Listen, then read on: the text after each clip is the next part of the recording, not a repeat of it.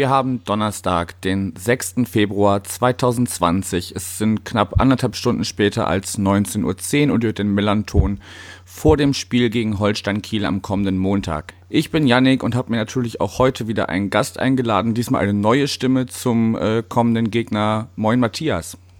Moin. Ja, wie gesagt, du bist das erste Mal bei uns ähm, und da ist es so Tradition, dass sich die Gäste dann einmal kurz in ein paar Sätzen vorstellen zu den klassischen Fragen, Wer bist du, was machst du und warum in dem Fall Holstein Kiel? Also, wer bin ich? Mein Name ist Matthias. Ich komme aus Kiel, bin gebürtiger Holsteiner, also wirklich im Norden geboren. Ähm, bin nachgekommen des Studiums wegen und dann auch relativ schnell Holstein-Kiel. Ähm, ja, hat sich dann so über die Jahre äh, gesteigert von ich gehe da mal hin, relativ schnell zu, ich gehe da sehr häufig hin. Zu, ähm, ich mache mal einen Blog über Holstein Kiel. Also ich mache jetzt seit zehn Jahren mit ein paar Leuten zusammen den Blog Calcio Culinaria, der vielleicht so dem einen oder anderen bekannt ist. Und ja, irgendwann bin ich dann auch noch zum 1912 FM Podcast dazu gekommen. Ansonsten habe ich auch noch ein Buch über Holstein Kiel geschrieben, dieses berühmte 111 Gründe, was es ja auch von einigen anderen Vereinen gibt. Da war ich dann für Holstein sozusagen der Verantwortliche. Ja, und im Endeffekt, ähm, ich bin damals in der Saison 99, 2000 zu Holstein gekommen, wo das alles andere als schöner Fußball war. Also es war eigentlich eher grottig. Das Stadion war baufällig und zu zwei Dritteln gesperrt. Aber man sucht sich ja manchmal die Liebe sozusagen nicht aus, wo sie hinfällt. Und es war ja immer ein Stadion, wo ein deutscher Meister gespielt hat. Und das irgendwie hat mich das gefangen genommen. Also es hat sich dann immer mehr gesteigert, aber das war wirklich vom ersten Moment an so, dass man irgendwie dachte, irgendwie, ja, ein bisschen runtergekommen, aber Tradition und bringt Spaß und naja, die letzten Jahre haben ja jetzt auch ein bisschen entschädigt für das, was man denn so 99, 2000 serviert bekommen hat. Ja gut, das mit dem runtergekommenen Stadion kennen die alten Fans, die noch zu St. Pauli gehen, ja auch noch und schwärmen da teilweise auch noch von, wie, wie schön das doch auf der alten Gegend gerade war zum Beispiel. Um, ähm, also das kennen wir ja auch, dass das da durchaus Zeiten gab, wo, naja. es, es hat alles Vor- und Nachteile. Also früher im Holstein-Stadion, weiß ich, war es immer so, dass man ähm, sich im Endeffekt das Tor ausruhen konnte, hinter dem man stehen wollte, weil es nicht so wirklich die große Trennung gab und sowas. Und naja, es, irgendwie war es dann natürlich auch alles ein bisschen was anderes als heute. Ähm, es war alles irgendwie ein bisschen persönlicher, intimer, aber ähm, naja, die Entwicklung ist halt so und ich würde lügen, wenn ich sage, äh, mich stört das, dass wir in der zweiten Bundesliga spielen. Ja gut, das ist klar. Ähm, ich würde noch mal kurz zurückkommen zu dem, was du in der Vorstellung gesagt hast. Der äh, Blog Calcia Culinario. Calcio Culinaria, ja. Genau, Entschuldigung. ähm, mir ist da zum ersten Mal aufgefallen, also ich hatte das dann gehört, dass du ähm, da im, im Podcast auch mitmachst und dann hast du dich auch beteiligt mit einem Beitrag an dem Buch Wo geht's denn hier zum Stadion? Das ist richtig, ja. Ähm, das ist ähm, auch so ein bisschen, ja, wenn man beim Fußball ist, entwickelt man ja häufig auch so eine gewisse Liebe zum Groundhopping. Und ähm, es sind sogar zwei äh, Beiträge, wo ich so ein bisschen mit drin bin. Den einen hat meine Ex-Frau ähm, verfasst, mit der ich aber immer noch guten Kontakt habe. Ähm, und ähm, ich war der, der etwas zu Lost Grounds geschrieben hat, glaube ich, wenn ich mich recht erinnere. ja, so, so, so, genau könnte ich dir jetzt auch nicht mehr genau sagen, was da, äh, welcher Text da von dir war. Ist aber auf jeden Fall auch ein, ein schönes ja. Buch, kann man mal, kann man mal empfehlen, werde ich mal in die, in die Show Notes packen. Für, für, für, für Groundhopper auf jeden Fall ganz nett, mal so Eindrücke zu bekommen von Leuten, die schon mal in gewissen Stadien oder Lost Grounds in deinem Fall dann ähm, unterwegs waren. Ja, es ist insofern interessant gewesen.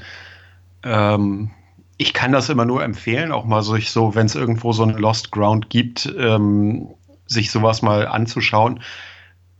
Es ist immer irgendwo eine Möglichkeit reinzukommen und ähm, ich war zum Beispiel mal in Köln im äh, Weidenpescher Park.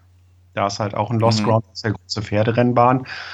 Und ähm, was da dann so passt und was mir in dem Moment erst eingefallen ist, dass Holstein Kiel 1910 in dem Stadion im Endspiel um die deutsche Meisterschaft stand. Und das ist irgendwie schon abgefahren, wenn man dann an so einer Stelle steht. Ja, erzählt auf jeden Fall eine ganze Menge Geschichte dann so ein, so ein alter Ort, so mit äh, verfallenen Stehtribünen oder so. Hat seinen Charme. Gut, aber um Grounds soll es heute gar nicht gehen, sondern um äh, deinen Herzensverein. Ähm, bevor wir so auf die aktuelle Position gucken, die momentan bedeutet Platz 9 mit 27 Punkten. Relativ ausgeglichen habt ihr die geholt. Sieben Siege, sechs Unentschieden, sieben Niederlagen. Torverhältnis ist auch sehr ausgeglichen mit 32 zu 31. Ähm, aber bevor wir jetzt darauf kommen, würde ich erstmal äh, dich, bitten, so mal zurückzublicken auf die letzten 20 Spiele. Wo kamt ihr her? Wo, wo ging es dann hin? Ja, das Ding ist im Endeffekt, dass Holstein so jetzt nicht nur diese Saison und auch nicht nur die beiden Spielzeiten davor.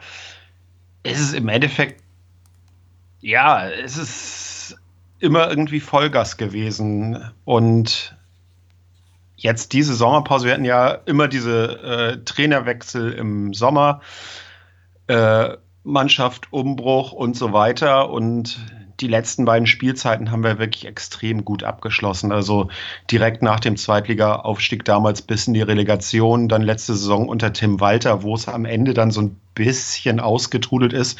Aber er wirklich sensationelle Spiele gesehen und ich finde dafür, wo man herkam, wirklich auch ein sehr gutes Ergebnis gehabt. Und dann gab es halt wieder einen Umbruch im Sommer, dann mit äh, André Schubert. Und das kam ja alles erst relativ spät, der Trainer.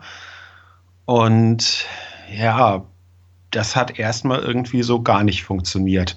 Das Problem war einfach, dass ja, es war irgendwie zu Beginn keine Mannschaft auf dem Feld. Das war einfach so, dass weder die Taktik irgendwie klar war, noch das Stammpersonal und es lief dann ja auch wirklich nicht gut und äh, bereits Mitte September war es dann ja so, dass das Kapitel Schubert dann vorbei war. Und ja, dann war so ein bisschen die Frage, was passiert.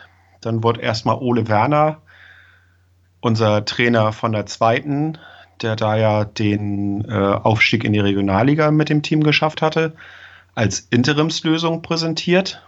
Und das lief eigentlich ganz ordentlich. Und viele Menschen im Holstein-Umfeld, die sich dann auch gewünscht haben, dass man sagt, nee, nicht nur Interim, sondern er übernimmt halt jetzt als der richtige Coach das Team. Und ich glaube, das war eine sehr, sehr gute Entscheidung. Man ist da natürlich ein gewisses Risiko mit eingegangen, weil er ja auch gerade seinen Fußballlehrer macht. Sprich, er wird in einer bestimmten Phase der Saison, Moin, die vielleicht entscheidend sein könnte, nicht äh, sieben Tage die Woche bei der Mannschaft sein können. Darüber musste man sich äh, klar sein. Aber ähm, das Ding ist, ähm, Ole ist schon relativ lang im Verein. Er hat ja seine Spielerkarriere relativ früh beenden müssen, aufgrund einer Hüftverletzung.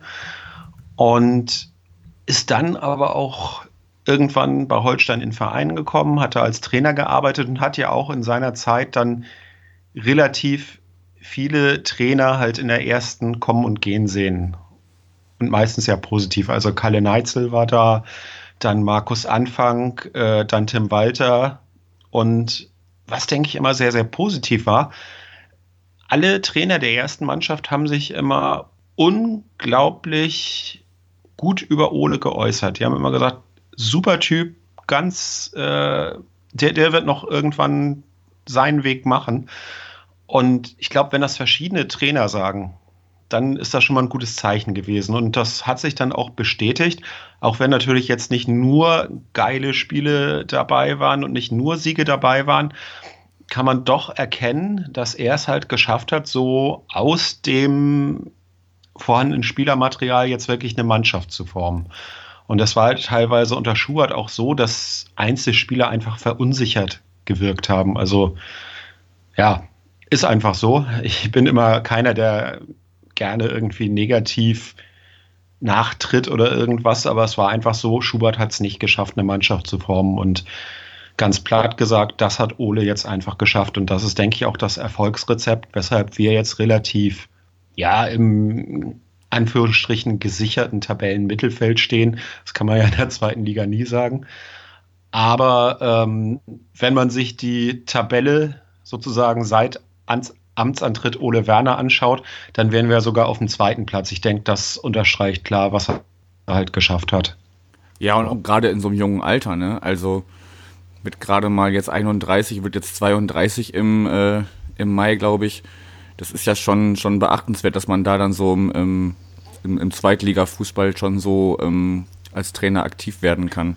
Ja, vorbei, ähm, das sagt äh, Ole Werner halt auch immer, das Alter sagt ja nichts über die Qualität oder die Fähigkeiten aus. Und er ist ja viele Trainer, gut, das bricht natürlich jetzt auch alles um, aber früher war es ja eigentlich so klassisch erstmal die Spielerkarriere und dann irgendwann die Trainerkarriere. Und äh, Oles Spielerkarriere war einfach mit äh, Anfang 20 vorbei. Und dann hat er natürlich sozusagen die Zeit seitdem, wenn man das, sage ich mal, bei anderen Spielern sozusagen dann nach die Spielerkarriere rechnet, dann ist er eigentlich gar nicht so jung, so was ja. das Trainersein betrifft. Ja, gut, aber so im, im Vergleich zum, zum, zu anderen Trainern halt schon eher einer von den, von den Jüngeren. Ich will das ja ihm auch gar nicht absprechen, dass er, dass er trotz des, des jungen Alters äh, da Qualität abliefern kann. War, nee, mir nur, war mir nur aufgefallen, dass er halt jünger ist als ich, deshalb. ja, deutlich jünger als ich. Ähm, aber ähm, natürlich ist das auch immer sowas, was dann gerne von der von den Medien aufgegriffen wird, der jüngste Profitrainer in Deutschland und so weiter und so fort. Äh, ist er nun mal und ähm, ja, macht seinen Job trotzdem ordentlich. Auf jeden Fall, kann man, äh, kann man nicht meckern.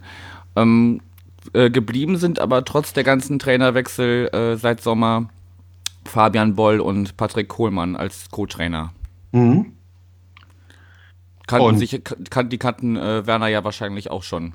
Ja, definitiv. Die kannten sich schon vorher und ähm, ich glaube, das ist auch, äh, die haben sich ja bewährt. Und ähm, ich glaube, dass äh, Kohlmann und Boll auch mit Schubert nicht so klar gekommen sind. Also es wirkte zumindest nicht so. Das ist jetzt alles auch ein bisschen Mutmaßung von mir. Aber ähm, da war auch gar nicht die Diskussion, dass die irgendwie dann ausgetauscht werden oder so. Ähm, die waren ja auch schon letzte Saison da. Ja, wäre wahrscheinlich anders gewesen, wenn äh, nochmal ein Trainer von ganz außerhalb kommt. Aber wenn die, die, die den Verein kennen und, und Ole Werner kennt den Verein auch schon, dann macht es ja Sinn, dass man da weiterhin zusammenarbeitet. Plus, sie kennen natürlich die Mannschaft noch ein bisschen mehr als Ole. Ole ist natürlich jetzt nicht meilenweit weg gewesen. Aber ähm, die beiden haben dann natürlich noch vielleicht ein bisschen mehr Einblicke in die Mannschaft. Und ähm, von daher war das absolut sinnvoll. Und natürlich, wenn ein Trainer von extern gekommen wäre, dann ist es ja meistens so, dass die dann noch ihre Buddies da irgendwie mit unterbringen wollen. Aber das war ja jetzt nicht der Fall. Genau. Was ist denn dann, ähm, wenn wir jetzt so zur Winterpause kommen, im, im Winter passiert? Ich habe gesehen, äh, es ist nur ein Neuzugang gekommen, Fabian Reese. Mhm. 22 ja. 22, 22-jähriger Mittelstimmer äh, von Schalke 04 für kolportierte 100.000. Ähm, hat, hat im letzten Spiel gegen den KSC, was ihr gewonnen habt, auch gespielt und ein Tor geschossen. Und eine Vorlage gegeben. und eine Vorlage sogar auch noch. Also ist schon voll eingeschlagen, oder was? Schon. Ähm, es, er ist ja auch äh, Kieler. Er kommt ja aus der Jugend von Holstein. Ist dann natürlich so in Fürth und Schalke und äh, so unterwegs gewesen. Und sein Problem war immer so ein bisschen die Torquote. Ich denke, die Qualität, die er hatte, hat man schon gesehen, aber Torquote war halt immer so ein bisschen Mittel. Und ja, so wie es scheint, ist natürlich schwer jetzt nach zwei Spielen wirklich da schon eine Aussage zu treffen, aber gegen Darmstadt, was ja unser erstes Spiel in der englischen Woche nach der Winterpause war, hat er auch schon ein wirklich gutes Spiel abgeliefert. Hat er auch, ähm, ich war jetzt nicht mit im Trainingslager, ich hatte jetzt nur den Test gegen Flora Tallinn gesehen.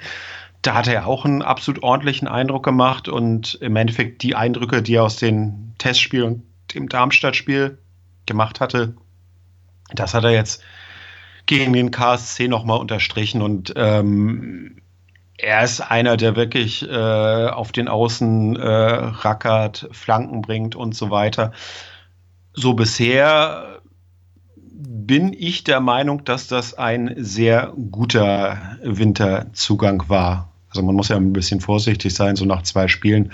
Aber das lässt sich eigentlich ziemlich gut an. Und vielleicht ist es ja wirklich so, dass er jetzt an der alten Wirkungsstätte, also zumindest in Kiel, dann ja vielleicht jetzt so ein bisschen ja der Knoten platzt oder der Bock umgestoßen wird oder was weiß ich, wie man es jetzt mit welcher Phrase äh, benennen soll, aber es macht einen sehr guten Eindruck und es scheint auch jemand zu sein, der vielleicht noch so ein bisschen gefehlt hat.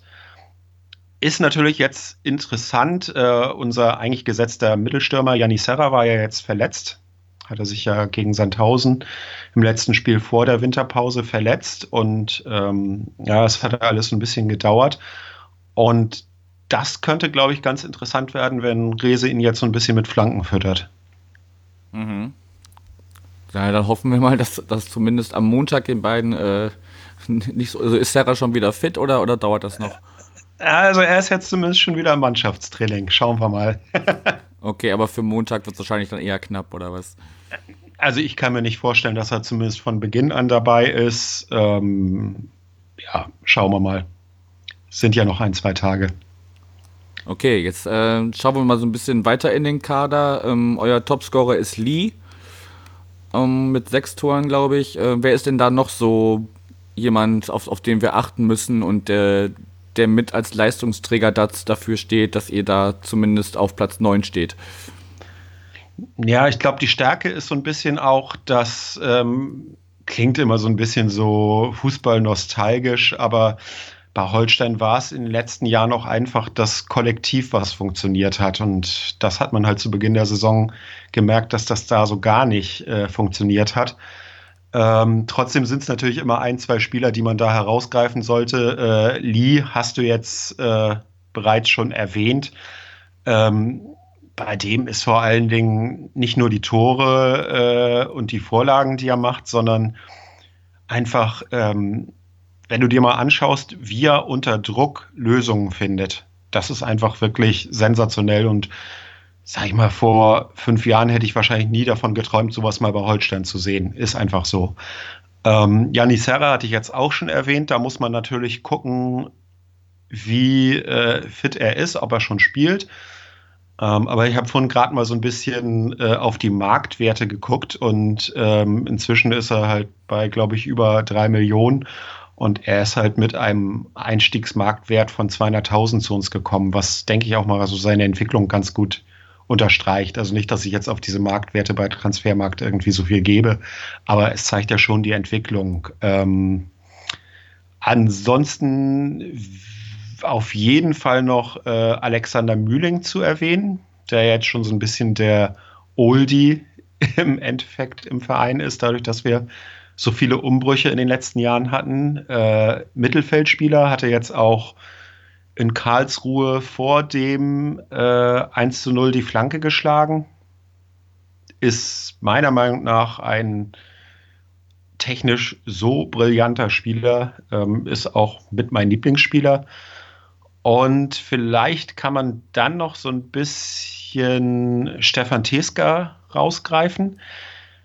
Der ist er jetzt auch schon ein äh, bisschen im Verein, aber ja, hatte so am Anfang immer irgendwie solides Spiel, aber dann immer irgendwie einen blöden Bock drin gehabt, der dann zu irgendeinem Gegentour geführt hat. Und inzwischen ist es einfach so, dass ähm, er zum Beispiel gegen Darmstadt auch das Tor gemacht per Kopf und also er kann so, ich sage immer Rammkopfbälle ist dann meistens, dass so eine Flanke so in den Strafraum reinsegelt und er dann so gefühlt äh, mit 20 Metern Anlauf den Ball dann so wirklich äh, unhaltbar mit dem Kopf dann so in das Tor befördert. Ähm, und er spielt Innenverteidiger halt und ähm, ist aber auch gleichzeitig torgefährlich. Und Holstein hat das meiner Meinung nach äh, zu Beginn der Saison auch so ein bisschen an so einem Leader-Typen gefehlt, der halt auf dem Feld ist, der die Leute mitreißt, der auch zu, zur Not mal so ein bisschen die zusammenstaucht. Und ähm, zum Beispiel hat er auch in Nürnberg äh, in der 90. plus keine Ahnung wie viele Minuten, äh, jedenfalls also in der letzten Sekunde auch mit dem Kopfball den 2 zu 2 Ausgleich gemacht. Und das ist einfach so ein Spieler, der dann ja auch so eine gewisse Mentalität einfach auf den Platz bringt. Und ja, das sind eigentlich so die Spieler, die ich mit am interessantesten finde, aber äh, ja, gibt sicherlich noch ein, zwei andere, die es jetzt erwähnt, äh, die jetzt erwähnenswert wären, aber ich glaube, das ist es im Endeffekt schon so. Ich finde halt unser Mittelfeld wirklich sehr gut. Ähm, jetzt mit ähm, Entschuldigung, äh, mit Lee, ähm, Rese und äh, ja, wenn er dann fit ist, äh, Serra, hat man natürlich auch eine gute Offensive, aber ja, es macht dann auch irgendwo die mannschaftliche Geschlossenheit, die dann funktioniert. Ja, also klar hast du immer Einzelne, die rausstechen, aber wenn, es muss, muss ja auch im, im Gesamten äh, irgendwie stimmen, damit das dann auch zum Erfolg führt, das ist klar. Ähm, als du gerade Teska erwähnt hast, ich habe einen lustigen Fun-Fact rausgesucht, ähm, und zwar hat er beim letzten Aufeinandertreffen bei euch zu Hause, äh, das war äh, im April letzten Jahres, äh, hat er die rote Karte gesehen, kurz vor der Halbzeitpause, und ihr habt trotzdem noch 2-1 gewonnen. Also, und dann äh, lustiger, und lustigerweise ähm, im Spiel bei uns dann im August, schon dann jetzt äh, in der Hinrunde dieser Saison, hat dann Penny die rote Karte gesehen, zwar erst in der Nachspielzeit der, äh, der zweiten Halbzeit, aber da haben wir mit 2-1 gewonnen. Ich fand es ganz lustig, dass bei beiden letzten äh, Aufeinandertreffen jeweils ein Spieler äh, vom Platz ging und trotzdem die, die Mannschaft, die einen verloren hatte, dann do doch noch äh, den Sieg nach Hause getragen hat. Sprich, es müsste eigentlich Taktik sein, möglichst schnell einen Spieler zu verlieren. Ja, also das Ding ist, wir kommen vielleicht klar, wenn, wenn wir im, im Verlauf einen verlieren, aber wir kommen nicht damit klar, wenn ihr einen verliert. Ja. Mal schauen, aber eigentlich muss, muss ich es auch nicht haben, dass irgendwer jetzt äh, dann irgendwie danach für, für zwei, drei Spiele ausfällt. Das ist irgendwie auch nicht cool. Das ist ja das Problem daran, genau. Man muss ja auch auf die Spiele danach gucken. Ja, also für das, so Penny, Penny war gerade erst äh, im, im Sommer gekommen und äh, hat sich da direkt mit einer roten Karte erstmal so, so, so gezeigt, was er für ein, äh, für ein Draufgänger sein kann. Ich fand das super in dem Moment, aber war halt dann blöd, dass er danach nicht, nicht mehr zum Einsatz kommen konnte. Und naja, mittlerweile bin ich von ihm auch nicht mehr ganz so, so angetan, aber das ist ein anderes Thema. Ähm, ich würde das Sportliche dann zumindest, bis wir auf den Montag zu sprechen kommen, erstmal kurz verlassen und äh, auf das Stadion zu sprechen kommen. Ich weiß, als wir letztes Mal bei euch waren, da hattet ihr so eine provisorische, also da war schon so ein kleiner provisorischer Umbau passiert. Und jetzt mhm. ist es so, dass ihr äh, bis, vier, äh, bis 2024 komplett äh, neu bauen wollt, so nach und nach. Wenn ja. ich das richtig verstanden habe. Kannst du das ein bisschen näher ausführen? Also ich muss ehrlich sein, den ganz genauen Zeitplan kenne ich jetzt auch nicht, äh, weil das in den letzten Jahren sich auch immer mal verändert hat. Wir hatten ja auch tatsächlich das Problem, dass sich auf eine Ausschreibung kein äh, keine Firma gemeldet hatte, die jetzt die Tribüne bauen wollte und so weiter. Ich erinnere mich. Ähm. Was ja auf jeden Fall schon fertig ist, also was damals, das war, glaube ich, sogar das St. Pauli-Spiel war das damals, glaube ich, so das erste, wo diese provisorische Tribüne, glaube ich, mitbenutzt werden durfte. Wenn ich mhm. mich ganz richtig erinnere, aber kann ich mich ja, auch ich täuschen. Also würde ich jetzt, äh, ja, mit Vorsicht, aber ich meine, das war das. Und inzwischen ist es ja so, dass da, wo früher noch diese ähm, etwas aus der Zeit gefallene äh, flache Betonstufenkurve war, ähm, die ist ja inzwischen komplett durch die neue Osttribüne ersetzt worden, die äh, im unteren Bereich Stehränge hat, oben äh, Sitzplätze, ist auch in Anführungsstrichen nur Stahlrohr, aber sieht gar nicht so schlecht aus, zumindest von drinnen. Von außen ist sie leider eine kleine äh, Werbetafel oder eine große. Aber so von innen ist das schon wirklich ein ganz ein, anderer Eindruck. Ähm, es ist ja so, dass die ähm, Gegengrade und die Westtribüne, das sind ja die damals ersten Stahlrohrtribünen gewesen. Mhm. Und da hat man leider einen großen Fehler gemacht, die hat man relativ flach gebaut. Also der Winkel stimmt meiner Meinung nach überhaupt nicht. Okay. Ähm, was auch dazu führt, dass man, wenn man äh, bei relativ vollem Haus, und davon wollen wir mal ausgehen am Montag, ähm, wenn man da an einer schlechten Stelle steht, kann es wirklich sein, dass man Teile des Spielfelds nicht sieht. Und das, finde ich, kann in einem, in Anführungsstrichen, modernen Stadion einfach nicht angehen. Und das ist einfach so, wenn man jetzt denkt, so, okay, so wie die Osttribüne jetzt so ungefähr ist, wenn so auch die anderen Tribünen werden, dann könnte das eigentlich ganz stimmig werden. Was ein bisschen schade ist, ähm, auf dem Vorplatz ist halt jetzt ähm, ja so eine Art ja, Zelt, Zeltgebäude, ich weiß gar nicht, wie man das so beschreiben soll, ähm, wo im oberen Bereich äh, VIP sind und unten halt äh, auch so ein bisschen Gastro und so ein Kram. Ähm, plus halt die große Osttribüne, dadurch geht die alte Haupttribüne leider so ein bisschen unter, zumindest wenn man von draußen drauf guckt. Und das finde ich halt so ein bisschen schade, weil die Haupttribüne natürlich immer noch so ein bisschen das ist, was immer da war und was auch noch so, ja, an die Zeiten einfach erinnert, wo Holstein halt jetzt nicht vom Fußball her sensationell war, sondern eher rumpelig und auch vieles am Drumherum. Und äh, wenn wir so an früher und heute und Stadion zu sprechen kommen, eine ganz wichtige Veränderung in dieser Saison. Es gibt jetzt tatsächlich Fischbrötchen. Oha. Wobei es die im Gästeblock schon länger gab. Da war ich irgendwann erschüttert, dass äh, die Gäste besser behandelt werden als die Heimfans. Nein, ist ja okay, aber ähm, ich finde es jetzt schön, dass zumindest auf dem Vorplatz gibt es jetzt Fischbrötchen und ich finde, das ist generell was, was es in Fußballstadien geben sollte und ähm, in Norddeutschland äh, ganz toll. Und das war auch immer so eine Sache, wo ich früher dann so ein bisschen neidisch aufs Millantor war, weil es da halt, äh, gut, da kenne ich natürlich dann hauptsächlich den Gästebereich, aber da gab es dann eine große Auswahl an Fischbrötchen und äh, das war dann schon immer zumindest mal ein Grund, äh, dann äh, vorher nichts zu essen, sondern im Stadion dann was zu essen. Ja, ich erinnere mich dunkel, also als ich mit, mit Pike und äh, Marc gesprochen hatte, dass die das sehr äh, bedauert haben, dass, dass das bei euch noch nicht äh, Einzug gehalten hatte. Nee, da haben wir uns äh. auch sehr für eingesetzt und ein bisschen rumgenervt. Ja, ich, ich kann jetzt persönlich zu denen im Gästeblock nichts sagen. Ich habe mir da damals, glaube ich, keine geholt. Ähm, aber hast schon recht, also eigentlich zu so, einem, zu so einem nordischen Club gehört das da eigentlich schon dazu, dass man dann da auch einen ordentlichen Fisch kriegt. Also ich war letztens äh, durch Zufall so ein bisschen bei Kickers Emden und selbst die haben einen kleinen äh, Imbisswagen, wo, wo, du, wo du Fischbrötchen kaufen kannst. Also selbst in Chemnitz gab es früher Fischbrötchen. gut, Chemnitz wäre jetzt nicht der erste Ort, der mir bei Fischbrötchen einfällt, aber gut. Nee, eben. ja. Okay. Ähm, dann kommen wir doch schon mal so langsam, weil wir jetzt auch schon äh, eine ganze Weile quatschen, ähm, auf die Partie am Montag zu sprechen. Wie gesagt, die letzten beiden Partien, das war äh, jetzt zuletzt ein 2-1 für uns, bei uns zu Hause, davor ein 1-2 aus unserer Sicht, als wir bei euch waren.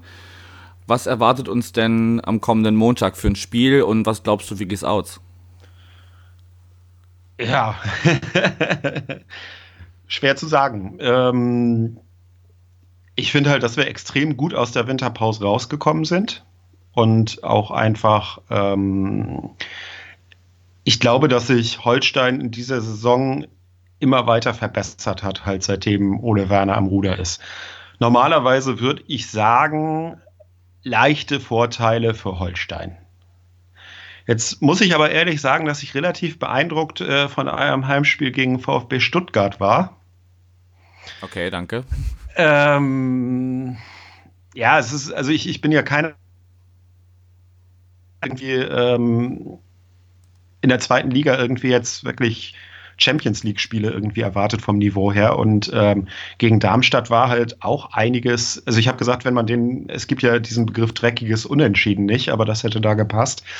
Äh, also ich tendiere halt ähm, eigentlich zu einem knappen Heimsieg glaube aber, dass es ein Unentschieden wird. also okay. ich, ich, ich hätte jetzt eigentlich auf ein 2-1 für Holstein getippt im Endeffekt. Also auch wenn es langweilig ist, wenn es jetzt immer 2-1, 1-2, 2-1 oder so ausgeht. Aber ähm, ich glaube, das wird schon ganz gut passen. Es ist, glaube ich, wirklich eine Frage, ähm, ob wir halt im Endeffekt oder also Holstein so gut äh, spielt wie gegen Karlsruhe dann auch, ja, ich glaube, das ist ähm, ja bei vielen Mannschaften so, dass man dann immer bemängelt, ja, ähm, es müssen sich mehr Torchancen erspielt werden, beziehungsweise die Torchancen, die da sind, müssen besser genutzt werden. Man wünscht sich ja immer diesen Knipser, der dann alles reinmacht. Jetzt war es halt so, dass wir gegen Karlsruhe eigentlich relativ effektiv waren mit unseren Chancen. Ähm, von daher natürlich wäre es auch interessant, ist Sarah fit oder nicht. Und ähm, ja, ich, ich tue mich schwer. Also irgendwo zwischen 2-1 ja. für Holstein und 1-1. Aber ich okay. glaube schon, dass wir schon versuchen werden, das Spiel zu machen. Okay, also knappe Kiste auf jeden Fall. Also du glaubst nicht, dass ihr uns da 2-3-0 aus dem Stadion fiedelt? Um wird mich, also nach dem Stuttgart-Spiel wird es mich wundern. Ja, das Stuttgart-Spiel darf man jetzt auch nicht zu hoch hängen. Wir hatten einfach, ich weiß ja nicht, wie euer Rasen aussieht, aber unser Rasen ist halt momentan, also jetzt wird er gerade neu gemacht. Anfang dieser Woche hat das gestartet mit Baggern und allem. Ja, ich hatte dieses lustige Zitat im Internet, äh, was da ja so ein bisschen viral gegangen ist. Ja, von, von Misslintat, ne? Ja, Gras gab es nur auf der Tribüne oder so. Ähm, ja, also unser Rasen ist tatsächlich, ähm, ich glaube, bis auf minimal in den 5-Meter-Räumen sieht er sehr ordentlich aus. Ist natürlich jetzt die Frage, wenn es jetzt übers Wochenende wirklich ähm, stürmisch und regnerisch wird, ähm, dann wird er wahrscheinlich auch relativ tief sein. Okay, dann gibt es auch da eine kleine Schlammschlacht oder also unserer sah halt wirklich, wirklich schlimm aus am, am Samstag. Und äh, ja, ich will jetzt nicht sagen, dass das, also es hat bestimmt mit reingespielt, dass da Stuttgart nicht zu dem zu der schönen Spielerei kommen konnte. Also entweder standen wir eh auf den Füßen oder es war irgendwie ein Loch im Rasen. Ähm, aber uns soll es recht sein und klar, also gegen den äh, Tabellen Dritten sind sie jetzt, glaube ich, mittlerweile wieder, weil HSV wieder vorbeigezogen ist. Ähm, kann man, also da ist ein 1-1 schon äh, vollkommen, vollkommen okay, auch wenn es ärgerlich ist, dass wir es halt in der, erst in der äh, kurz vor Ende dann den Ausgleich fangen. Ähm, aber gut. Ja, also ich war vorher so bei einem, auch bei einem 1-1, würde aber jetzt einfach mal optimistischer werden und sagt dann einfach, dass wir das mal umdrehen mit diesem äh, immer gewinnt die Heimmannschaft 2 zu 1 und, und sagt dann deshalb 2-1 für uns. Ja, okay, du, dann sage ich jetzt 2-1, du sagst 1-2 und dann wird es ein 1-1 am Ende wahrscheinlich. kann ich mich, äh, kann ich auch mitleben. Hauptsache nicht verloren dann. Hier, wir brauchen momentan die Punkte noch ein bisschen mehr als ihr, wobei ihr natürlich mit den, wenn ihr drei Punkte holen solltet, da, je nachdem wie die anderen über euch spielen, ihr seid da auf jeden Fall an den Top 5, sage ich mal, noch, noch auf jeden Fall näher dran als, äh, also wir müssen dann momentan leider noch eher nach unten gucken, was die Punkteabstände angeht. Also sind immer nur noch zwei, zwei Punkte auf äh, die ganz da unten. Von daher können wir die auf jeden Fall ähm, eher gebrauchen oder zumindest ein Punkt würde uns da, glaube ich, schon helfen, um da zumindest in diesem grauen Mittelfeld weiter mitzuschwimmen und nicht ja. wieder unten reinzurutschen. Es, das, das ist genau das Problem, wenn du jetzt graues Mittelfeld sagst. Ähm, ja, klar, wenn natürlich Holstein jetzt drei Punkte holt, dann stolpert man vielleicht so an äh, ja, die höheren Tabellenregionen. Ich will jetzt überhaupt nicht von Richtung Aufstieg schielen oder irgendwas sprechen. Ähm, aber selbst jetzt mit diesen 27 Punkten, die Holstein auf dem Konto hat, kann man sich es natürlich mal erlauben, vielleicht ein Spiel nicht zu gewinnen. Aber äh, lass mal zwei, drei Unentschieden kommen und dann hängt man nämlich auch plötzlich wieder unten dran. Ich glaube, das ist einfach dieses, man wünscht sich ja als Fan eigentlich auch mal so eine Saison, wo es im Endeffekt vielleicht vier Spieltage vor Schluss feststeht, dass man nicht absteigen wird, dass nach oben auch nicht mehr so viel geht und dass man im Endeffekt ein Bier trinken kann und glücklich sein. Ähm, aber das ist in der zweiten Liga irgendwie nicht möglich und bei Holstein sowieso nicht. Glaube ich.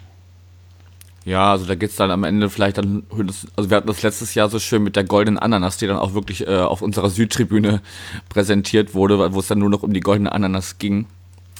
Ähm, Habe ich, ich wünsche mir jedes Jahr, also oder, oder zumindest diese Saison hatte ich es mir gewünscht, dass ich äh, einfach mal entspannt durch die Saison gehen kann. Aber ja, St. Pauli ist halt auch St. Pauli und äh, so wie Holstein auf seine Art Holstein ist. Ähm, wir, wir, kriegen da auf jeden Fall nicht einfach nur so Standardwerk präsentiert, sondern es bleibt irgendwie immer emotional und man muss immer da irgendwie hoffen und bangen zwischendurch.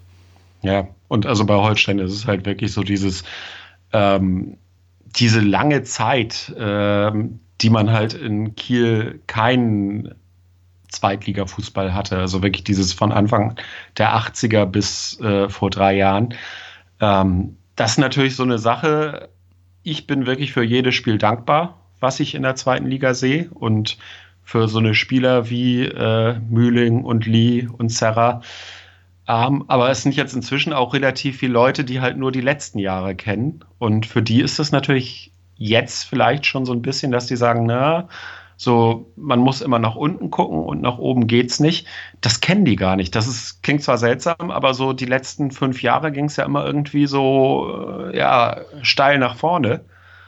Und deshalb ist das für die jetzt teilweise schon eine negative Saison, was für jemanden, der dann ein bisschen länger dabei ist, irgendwie ganz schwer zu verstehen ist. Und ja, wie gesagt, ich bin dankbar für jeden Punkt. Ich freue mich umso mehr um jeden Sieg. Und ja, wenn es dann der Klassenerhalt unter Dach und Fach ist, dann äh, mache ich ein Bierchen auf und freue mich. Ja, also zu den magischen äh, 40 Punkten fehlen ja nur noch 13. Also das sollte in äh, 14 Spielen eigentlich äh, machbar sein. Ich fände es auf jeden Fall gut. Man, man, weiß ja, man weiß ja nicht, äh, was die anderen äh, Vereine aus dem Norden so machen. Bremen ist ja gerade auf dem besten Weg, es dem HSV gleich zu tun, auch wenn sie jetzt äh, vorgestern gegen Dortmund da äh, im Pokal echt äh, gefeitet haben. Aber in der Liga sieht es ja alles andere als gut aus. Ähm, mal gucken, ob wir da irgendwie noch einen weiteren Nordverein äh, in, im, im nächsten, in der nächsten Saison äh, begrüßen dürfen. Aber schauen wir mal. Gut, dann wäre eigentlich nur noch zu klären, ich habe es mit äh, Pike und Mark immer so gemacht, dass wir, ähm, so wie es bei euch im Podcast üblich ist, wenn ihr bei uns zu Gast seid, eine Punktevergabe machen. Und zwar ich zu euren Jungs und äh, du in dem Fall dann zu, zu den Jungs des FC St. Pauli. Wollen wir das okay. auch so machen oder hast du da keinen Bock drauf? Da, das können wir gerne machen, also dann nach dem Spiel. Oder genau. jetzt. Nee nee, nee, nee. Im Vorfeld werden keine Lorbeeren verteilt.